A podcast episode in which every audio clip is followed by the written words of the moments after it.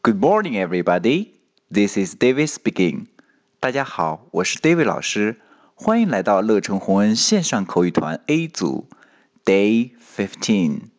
Here we go.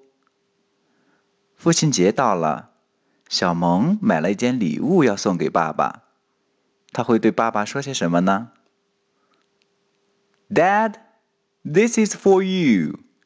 Happy Father's Day. Oh, thanks.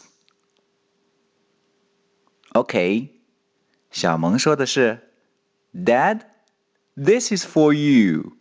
Happy Father's Day. This is for you. This 这个，This is for 为给，This is for you， 这是给你的。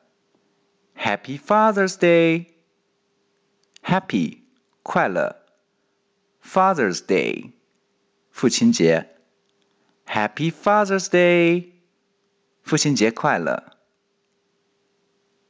爸爸怎么说的呢？Oh, thanks！哈，非常懂事的宝宝给爸爸送的礼物，爸爸要表示感谢。Thanks，注意咬舌尖。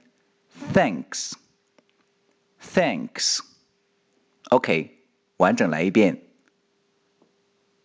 Dad, this is for you. Happy Father's Day. Thanks。好啦，这周就是父亲节了。我们的口语团的小伙伴也要给自己的爸爸准备一份礼物哦，用上这句话吧。That's all for today. See you next time.